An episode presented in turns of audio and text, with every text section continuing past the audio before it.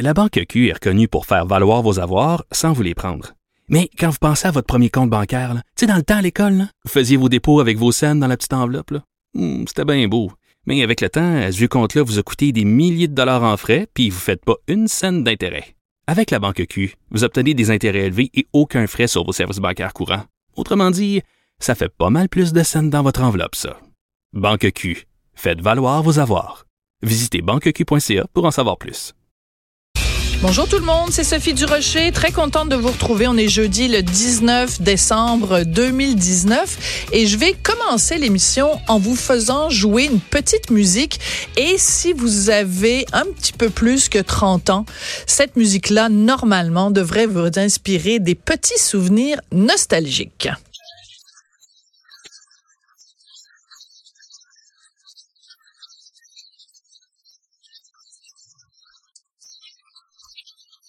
La fricassée, ça c'était une émission pour enfants, pour ados en fait, dans les années 70, 60 70, 73, 74 à la télévision de Radio-Canada. Écoutez, c'est très intéressant parce que c'était les débuts euh, d'auteurs comiques comme Claude Meunier écrivait des textes pour l'Africassé, euh, Jean-Pierre Plante qui a signé tellement euh, de Bye Bye, euh, Serge Thériault, plein de gens, Raymond Plante, euh, plein de gens comme ça, Isabelle Doré écrivaient des textes pour l'Africassé et c'était l'occasion, écoutez, dans les années 70, plein de grands comédiens ont fait leur début dans ces émissions-là, Serge Thériault, Marc Messier, Lorraine Pintal. Et ça a vraiment inspiré toute une génération de comédiens, toute une génération d'humoristes, parce que c'était une émission à l'époque assez déjantée. Mettons un peu l'ancêtre de Pop Citrouille.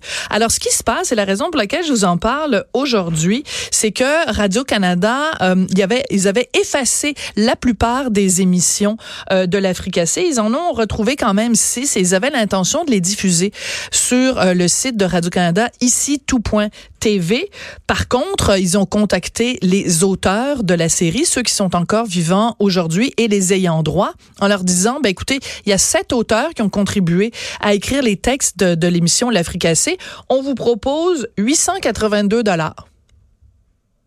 Pas 882 dollars chacun par épisode. 882 dollars pour les six épisodes à partager entre sept auteurs.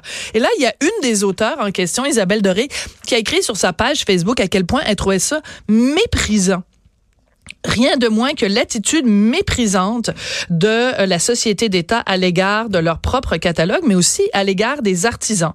Alors, ce que j'ai appris, c'est que Claude Meunier, Jean-Pierre Plante, euh, Isabelle Doré et d'autres allaient donc euh, écrire une lettre ouverte qui sera publiée au cours des prochains jours dans les journaux, dans lesquels ils réclament un petit peu plus de respect de la part de la société d'État. Quand même, ce sont des émissions qui ont marqué l'enfance de beaucoup, pas seulement de Québécois, mais de Canadiens francophones à travers le pays.